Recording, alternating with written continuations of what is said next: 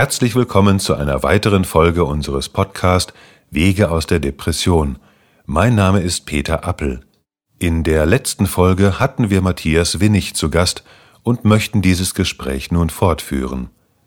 Hören Sie nun also den zweiten Teil dieses Gesprächs, das Peter Ziegler mit dem Körpertherapeuten geführt hat. Dabei geht es heute auch um seine praktische Arbeit. Matthias, hast du aus deiner Praxis der Körperarbeit ein Beispiel für uns? Ja, äh, es kommt zum Beispiel jemand mit Kniebeschwerden zu mir und er sagt dann, dass das Mistknie nicht mehr funktioniert und ich soll äh, das beheben oder ihm dann zumindest sagen, wie die Schmerzen schnell weggehen. Und die Sichtweise kann ich natürlich völlig nachvollziehen. Sie beruht aber auf einer Haltung dem eigenen Körper gegenüber, die wir zuvor schon kurz angeschnitten haben. Der Körper soll funktionieren und wenn er das nicht tut, ist das irgendwie inakzeptabel. Ähm, meine erste Anmerkung in so einem Gespräch ist dann auch die Frage, wie derjenige reagieren würde, wenn er von anderen Menschen beschimpft werden würde. Nimmt er diese Beschimpfung als wohlgemeinte Zuwendung wahr oder fordert es nicht eher Widerstand heraus? Und ich als Knie, um das mal so plakativ zu sagen, würde nicht heilen, wenn ich beschimpft werden würde. Und ich empfehle lieber eine andere Perspektive, nämlich unser Körper und auch die Symptome, die wir dann erleben, sind nicht gegen uns gerichtet. Der Körper kommuniziert mit uns hm, zu unserem vereinfacht gesagt gemeinsamen Besten. Und Schmerz ist ein Signalverstärker. Wir haben sehr wahrscheinlich schon vorher Hinweise und Signale bekommen. Und der Schmerz weist dann auf einen Missstand hin, um den sich gekümmert werden sollte. Und schimpfen und wegmachen wollen, hört sich für mich nicht nach kümmern an. Und bei all dem Verständnis für so eine schwierige Situation, die ja normal ein Schmerzzustand ist. Wir haben durch Einschränkungen und Beschwerden die Chance, diesen Missstand erst einmal überhaupt wahrzunehmen, um uns dem dann zuzuwenden. Und in der Körperarbeit weiß ich als Therapeut nie ganz genau, warum dieses oder jenes weh tut. Die Diagnose gibt klare Hinweise, aber viel wichtiger, was liegt denn da drunter? Was kann denn nicht länger kompensiert werden? Was ist an dieser Stelle im Körpergedächtnis abgespeichert? Was passiert denn in dem Prozess, wenn wir uns dem zuwenden? Was kommt an alten Geschichten, an alten Dingen, an alten Emotionen hoch und was wird frei? Und die Bereitschaft, sich diesem Prozess mit Wohlwollen zuzuwenden, ist meiner Ansicht nach entscheidend für jede Art von Heilung. Wie erreiche ich im besten Sinn ein Wohlwollen gegenüber mir selbst, wo die Selbstzweifel an einen nagen, weil ich zum Beispiel adipös bin? Hm, tja, ich weiß, dass diese Antwort wahrscheinlich unbefriedigend ist, aber auch hier lautet sie, ohne Akzeptanz und Annahme läuft es halt nicht. Ähm, und in dem Lernprozess der Annahme begegnen wir dann vielleicht ein paar Antworten und Ideen, was der Sinn von, in deinem Beispiel, der Adopysität ist. Vielleicht hat sie ja auch eine Schutzfunktion für ein geistig-seelisches Problem, was im Körper seinen Ausdruck gefunden hat. Das heißt, über die Körperarbeit werden vielleicht Prozesse der Selbstreflexion in Gang gesetzt, die ein Verständnis meiner selbst und für mich vertiefen können. Nun weiß ich, dass genau das auch wiederum negativen Druck auslösen könnte und deshalb hm, nochmal wichtig, mich von der Abwertung meiner selbst zu lösen, ist ein Lernprozess. Und wie alles äh, im Leben muss ich denn die Zuwendung zu mir selbst und meinem Körper erst wieder neu lernen. Und aus der heraus kann ich dann vielleicht irgendwann zu einer wohlwollenden Wertschätzung meiner selbst und dieses Wunderwerkes Körper, den wir haben, auch zurückkehren. Und hey, was haben wir nicht alles in unserem Leben dann an Ausbildungen hinter uns gebracht? Was haben wir lange geübt und das dann auch geschafft? Allein das Wunder auf zwei Beinen durch die Gegend zu gehen, ja, die Frage ist, wie haben wir das gemacht? Durch tausend Mal, die wir hingefallen sind und ohne uns davon entmutigen zu lassen, dann auch wieder aufzustehen. Und dieses Erfolgskonzept, dass das so funktioniert hat, ist ganz tief in uns im Körpergedächtnis abgespeichert. Und das zu reaktivieren braucht manchmal eben Zeit. Du benutzt immer wieder das Wort Körperarbeit und Arbeit klingt ja nach Anstrengung und somit auch nach Leistung. Kann da ein übersteigerter Leistungsanspruch nicht wieder schnurgerade in die Depression führen? Ja, das ähm, ist ein wichtiger Punkt. Ja, tatsächlich ist das so. Wenn ich es nicht schaffe, mich von diesem Begriff von Arbeit oder von einer sehr engen Ergebnisorientierung zu lösen, dann kann das durchaus sein.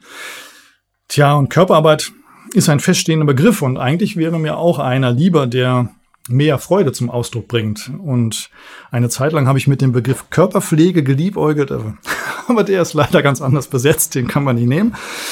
Aber wenn jemand von den Zuhörern eine tolle Idee hat, dann äh, einfach herschicken. Ähm, und was die Anstrengung betrifft, ja, die ist tatsächlich notwendig, denn sobald ich mich bewege, sobald ich mich einfach nur bewege, befinde ich mich schon außerhalb meines Energiesparmodus. Und ich muss aus der Komfortzone auch heraus, um ja neue Erfahrungen zu machen, beziehungsweise die alten auch zu reaktivieren. Aber du hast es ja so schön benannt, ein übersteigerter Leistungsanspruch. Und mit einem solchen kannst du alles zum Verstärker machen, was vielleicht kurzfristig Erfolg bringt, aber dich auf lange Sicht dann eigentlich noch leerer zurücklässt. Und in dem Moment, wo du einen überzogenen Leistungsanspruch an dich selbst und andere setzt, ist meiner Meinung nach Leid eigentlich vorprogrammiert. Tja, es gilt auch hier nochmal diese Ansprüche über ein wohlwollendes Bemerken nach und nach loszulassen. Ein gutes Stichwort. Loslassen. Ja, mittlerweile, wie auch das Wort Achtsamkeit, ein sehr abgenutztes Wort. Und wir sollen alles loslassen können. Unbeleuchtet natürlich eine völlig irrige Annahme. Ah, ich meinte, dass auch bei dir in der Arbeit eben jenes Loslassen gerade von zu viel Spannung psychisch wie physisch zentral zu sein scheint. Was hat es damit auf sich, wenn du gleich intervenierst? Ja, und wie geht Loslassen deiner Meinung nach? Kannst du das vielleicht sogar anhand einer Übung demonstrieren? Ähm, ja, oft sagen wir, ja, loslassen wollen, meinen aber eigentlich loswerden wollen. Und da erinnere ich an die Idee im ersten Teil, die Dinge doch lieber zu integrieren, als sie abzulehnen. Mm, Im besten Fall verstehe ich eine Auseinandersetzung mit dem Loslassen, dass mich alle Dinge, auch die, die ich dann nicht an mir mag, mich genau bis hierher gebracht haben. Aber schauen wir uns das Phänomen Loslassen mal am Beispiel unserer Körperspannung an und damit gleich das Missverständnis, dass Qigong gleichbedeutend mit Entspannung wäre. Würden wir beide uns jetzt oder würden wir beide jetzt hier unsere Körperspannung loslassen, dann würde was passieren? Wir würden einfach zusammen sacken und vom Stuhl fallen. Ähm, ja, in der Körperarbeit geht's um Entspannen, aber das Entspannen einzelner Bereiche von zu viel sogenannter kompensatorischer Spannung. Was ist damit gemeint? Ähm, wenn ich mich hinstelle und dann schief im Raum stehe, brauche ich eine sogenannte fallverhindernde Spannung, damit ich eben nicht falle. Und die zum Kompensieren herangezogenen Bereiche sind dann in einer höherer Spannung, als sie eigentlich müssten. Das darf ich dann durch eine Justierung meines Stehens tatsächlich versuchen loszulassen und zu entspannen. Aber die Frage ist dann, wer übernimmt denn dann die Halterarbeit im Körper, die eben zuvor durch die Kompensation im wahrsten Sinne des Wortes zustande kam. Wenn ich diese Kompensationsspannung ersatzlos streiche, weil ich nur loslasse, wird mein Stand ganz sicherlich nicht sicherer. Aber genau die Unsicherheit in meinem Stand war ja einer der Gründe, warum ich das Kompensationsmuster überhaupt ausgebildet habe. Und das soll ich von jetzt auf gleich loslassen? Auf gar keinen Fall. Es braucht ja Ersatz. Im Falle des Stehens wäre dies, ohne jetzt zu sehr ins Detail zu gehen, eine Ausrichtung im Lot zur Erde und eine Aktivierung unseres Faszienkostüms zur Aufrichtung. Letzteres ist dann sogar eigentlich eher ein Spannungsaufbau, denn Entspannung. Tja, und fortgeschritten kann ich vielleicht sogar irgendwann in einer Übung eine hohe Spannung aufbauen und mich in dieser hohen Spannung sogar gleichzeitig entspannen.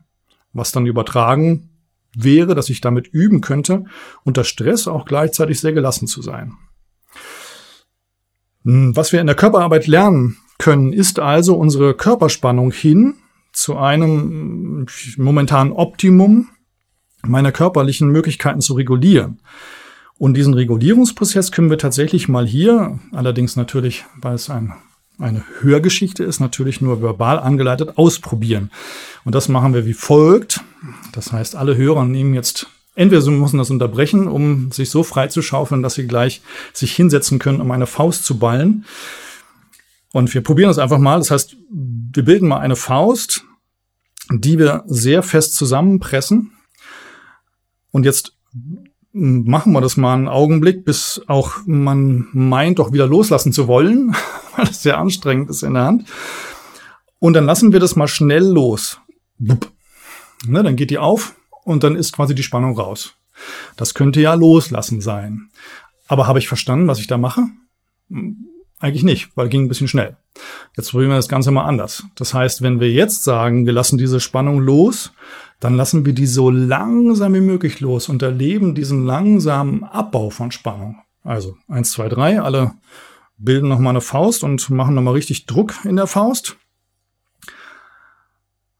Wieder so, bis man merkt, hm, muss ich das wirklich machen? Na gut, für, im Zwecke, für den Zweck hier machen wir das. Und dann jetzt loslassen, aber ganz langsam. Das heißt, mitbekommen, wie das langsam in der Spannung, wo geht die hin? Die fließt jetzt irgendwie, in meinem Fall wahrnehmbar den Arm irgendwie entlang. Meine Finger fangen langsam an, sich von der Handfläche zu lösen, Stück für Stück. Jetzt sind sie gar nicht mehr dran. Geht's jetzt weiter? Kann ich die weiter ausstrecken? Muss ich vielleicht jetzt sogar was machen, damit ich die ausgestreckt kriege? Wollen die das überhaupt? Und langsam kann ich die dann aufmachen, bis die Finger vielleicht wieder gestreckt sind. Und das ist, ja, so nehmen wir Prozesshaftigkeit wahr und sind dann eben geistig voll in diese körperliche Erfahrung eingebunden.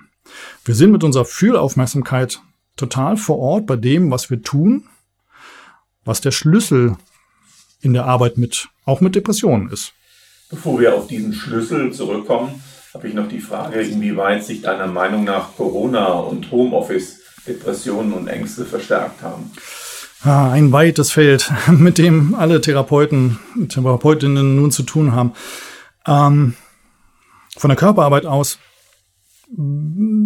meine ich, dass das Fehlen physischer Begegnungen die Wahrnehmung auf Körperlichkeit anderer und vor allen Dingen auf meine eigene dann auch verändert.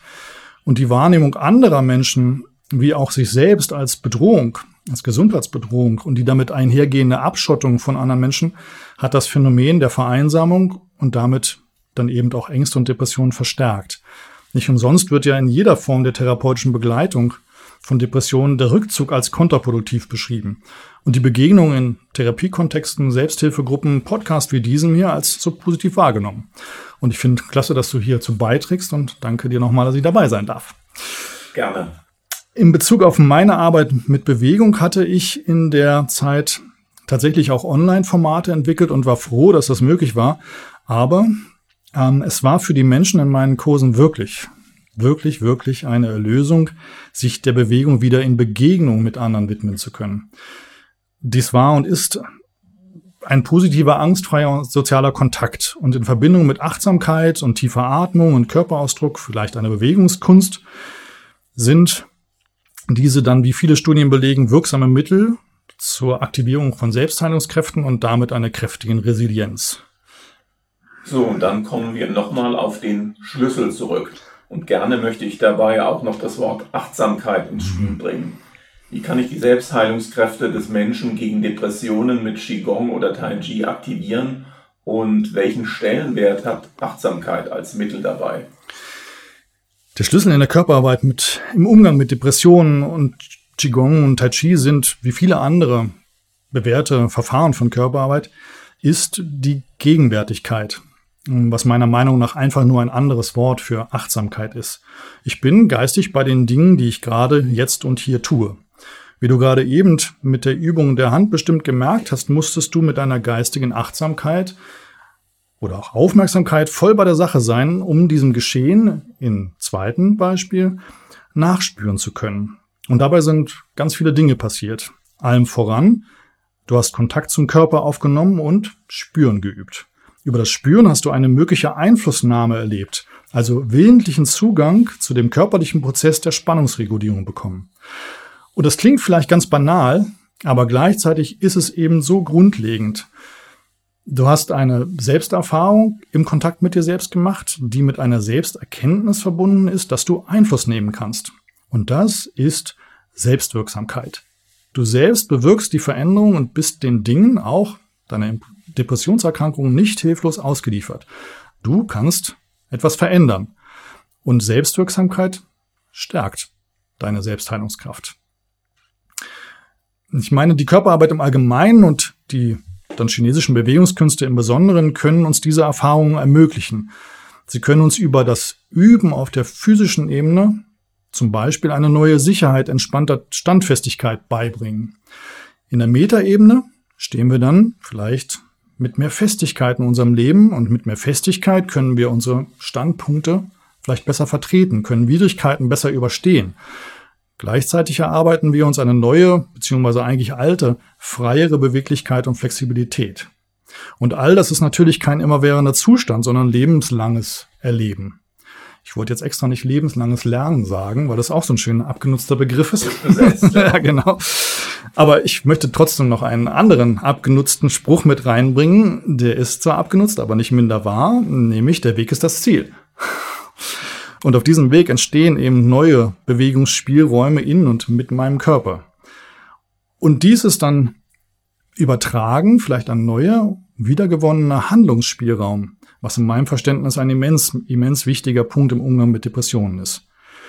Und dann könnte Bewegung wieder als freudvolles Tun erlebt werden, auf das wir wieder in das Gefühl kommen, uns in der eigenen Haut wohlzufühlen, was dann wiederum dazu werden kann, sich im eigenen Körper sicher zu Hause zu fühlen.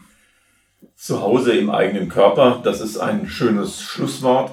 Ganz herzlichen Dank, Matthias, dass du bei uns hier zu Gast warst in dem Podcast Wege aus der Depression. Ich danke für die Einladung. Das war nun der zweite Teil des Gesprächs von Peter Ziegler mit dem Körpertherapeuten Matthias Winnig. Die reibungslose Technik organisierte wie immer Leon Waterkamp. Bis zur nächsten Folge unseres Podcasts bleiben Sie mir gewogen, Ihr Peter Appel.